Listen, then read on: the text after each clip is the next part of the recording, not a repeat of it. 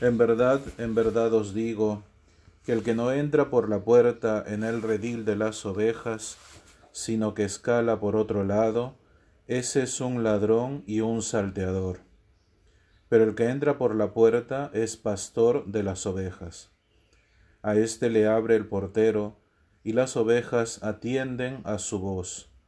Luego las llama una por una y las saca fuera. Cuando ha sacado a todas, va delante de ellas, y las ovejas le siguen porque conocen su voz. En cambio, no seguirían a un extraño, huirían de él, pues las ovejas no reconocen la voz de los extraños. Jesús les dijo esta parábola, pero ellos no comprendieron lo que les hablaba.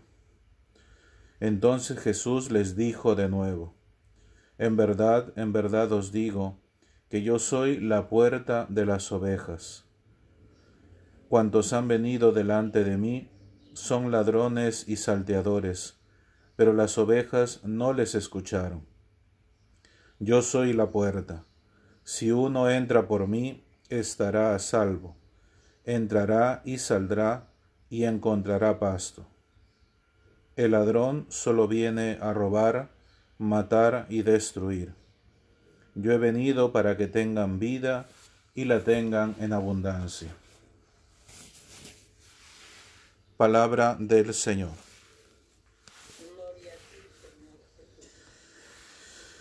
Bien, esta es la primera parte del discurso del buen pastor, el capítulo 10 del Evangelio según San Juan. Ayer en la Eucaristía Dominical hemos escuchado lo que sigue, de los versículos 11 en adelante. Eh, hoy la liturgia nos presenta el comienzo, ¿no? que digamos em, son distintos aspectos de la figura del pastor, porque ayer se quería resaltar esta entrega del pastor para con las ovejas, em, digamos este amor que tiene el pastor en el cuidado y todo eso, y hoy se quiere recalcar sobre todo eh, dado que el amor del pastor hacia las ovejas eh, es de alguna manera recíproco, eh, dice que estas ovejas reconocen la voz del pastor.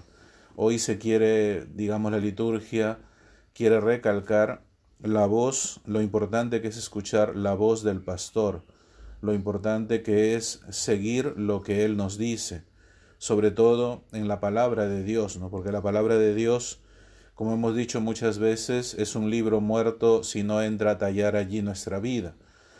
Si la vida no entra, la palabra de Dios es como cualquier libro, ¿no? O sea, un libro que te cuenta algunas historias, algunos hechos que pueden parecer incluso fantásticos o, no creíbles, ¿no? O imposibles incluso de creer, Em, pero cuando entra la vida del hombre ya la palabra cobra un sentido distinto, porque es el Espíritu el que le da el sentido y nos permite comprender eh, tanto los milagros, tanto las palabras, tanto las acciones de la vida de Cristo en la vida, lógicamente, de cada uno de nosotros. Aquí habla de la puerta. Esto es interesante porque comienza diciendo esta imagen de la puerta porque por eso dice no, no, no les entendía la gente a Cristo, no le entendía porque no es tanto la imagen de la oveja, que al comienzo está clara. Las ovejas escuchan la voz del pastor, solamente le hacen caso a él, no le harán caso a otro, ¿no? Porque están en conexión, digamos, con este pastor. Pero después dice, yo soy la puerta. Entonces uno trata de imaginar por el mismo lenguaje, ¿no? Entonces, ¿cómo va a ser una persona tenemos que entrar por él, porque más adelante dirá, lo repetirá, ¿no? Eh, yo soy la puerta de las ovejas y después dice, si uno entra por mí, ¿no? La traducción está por mí, o sea, no, no es entrar, no es que yo me haga un lado como la puerta normalmente y tú, es entrar por él, es prácticamente asumir a Dios mismo. Eh, y sobre todo la imagen que utiliza para contraponer a aquel que viene a darte todo es aquel que viene a quitarte todo, que es el ladrón. Más aún, la traducción de la Biblia en italiano utiliza otra palabra que en español sería mercenario y se entiende mejor porque el mercenario es aquel eh, que trabaja a sueldo, ¿no? Eh, puede entrar en, o sea, no tiene, digamos, eh, un país concreto, sino que entra a la guerra por el que lo contrata. Entonces, aquí cuando habla de este ladrón, de este asalariado que escuchamos ayer, habla de este mercenario, que en el fondo lo que hace es que no tiene, no tiene bandera, sino que solamente eh, trabaja o entra a la guerra por sí mismo, por su beneficio. A diferencia de lo que es este pastor, que no viene a quitarte como el ladrón, sino que viene a darte vida eterna. Por eso dice, este entrar por Cristo prácticamente es asumir también su mismo ser. Yo soy la puerta, ¿no?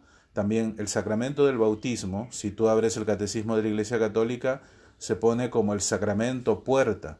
¿Y qué significa esto? Que es el sacramento por el cual ingresas a ser parte de la Iglesia, ingresas a la familia divina porque se te configura como hijo de Dios. Utilizando esta analogía podemos entender lo mismo. Yo soy la puerta, tienes que entrar por mí. El que entra por mí, dice, estará salvo, entrará y saldrá y encontrará pasto. En el fondo el alimento propio de la oveja, el alimento que necesita el hombre para vivir.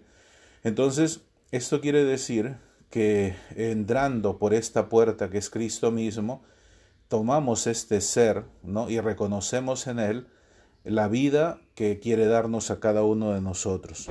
Eh, lo reafirma incluso al final, el ladrón solo viene a robar, matar y destruir. No dice, yo he venido para que tengan vida y la tengan en abundancia. ¿Por qué? Siempre que se habla del sobrante en la escritura, o sea, cuando dice, tú la tienes pero sobreabunda, ¿no? O dio de comer y sobraron, tantos canastos se recogieron. Esto siempre está en función a la evangelización, o sea, Dios da a las personas dones concretos, sea la palabra, sea los cantos, sea, no sé, la predicación, te da y da en abundancia para qué, para que esto sea para el uso de la evangelización, ¿no? Hoy que la gente necesita una palabra de vida, una palabra de verdad, ¿cuál es el sentido de ser oveja de Cristo, de pasar por esta puerta? Es cierto que en un sentido personal es nuestra salvación, pero en un sentido, digamos, universal, es la salvación de todos los hombres. Recordemos que la palabra el día de ayer decía, ¿no? Eh, que al final todas las ovejas, hay unas que no son de este redil y hay otras que sí son, pero al final todas tendrán un solo rebaño y un solo pastor. Quiere decir, no tanto que todas seguirán, así en el sentido concreto, que todas sean católicas, sino que todas conocerán a Dios. Porque el fundamento de la evangelización no es tanto como los hermanos separados que te quieren convencer para que tú te pases a ellos. Cuando nosotros evangelizamos, evangelizamos la doctrina de la verdad de la Iglesia Católica, pero lo importante es el conocimiento de Dios, porque ese conocimiento te hace acercarte, te hace preguntarte, oye, y entonces lo que me han dicho es o no es verdad. En cambio, la diferencia con los hermanos separados es que ellos quieren ya asumirte. Aquí la palabra habla del conocimiento, o sea, cuando habla de un solo rebaño y un solo pastor es que todos seremos enseñados en Dios. Por eso hoy la palabra reafirma este hecho del buen pastor, porque es necesario que nosotros dejemos que el Señor pastoree nuestra vida, porque si no, entonces al final nosotros también podemos de alguna manera pastorearla, pero no sabemos eh, distinguir qué pasto es bueno, ¿no? Digamos en el ejemplo de la oveja, pero si vamos a las cuestiones de nuestra vida, ¿no? O sea, a veces el matrimonio no se vive de una manera cristiana. ¿Cómo saberlo? Pues si Dios lo guía, entonces lo podemos vivir de una manera así. El ministerio también, tú piensas que ya siendo cura todo se va a dar y al final el Señor te va enseñando. Los estudios de los jóvenes, la vida de los jóvenes, o sea, cómo vivirla, la situación de pandemia, todo eso si no tenemos este pastor, al final nosotros nos vamos a buscar la vida igual, pero terminaremos una oveja sola sin pastor es víctima de cualquiera. Ayer hablaban del lobo, hablan ahora del ladrón, del asalariado. O sea, es víctima herida por todos y al final no tiene esta vida que le da el verdadero pastor, que sabe que es una oveja débil y por eso tiene que llevarla, darle de comer, cuidarla, y estar pendiente de ella. Por eso hoy pidamos al Señor en la oración que nos conceda esta gracia de dejarnos pastorear por Él. Es importantísimo esto porque si no, como decía, al final nos buscamos la vida, pero terminamos no encontrándole sentido. Terminamos renegando de Dios y lo que es peor es que renegamos del pastor que no hemos querido asumir.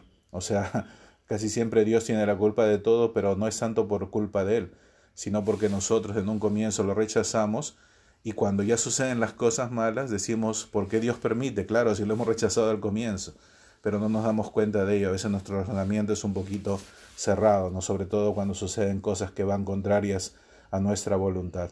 Pidámosle al Señor que nos conceda hoy esa gracia de poderlo acoger siempre como pastor de nuestra vida. Continuamos con el canto.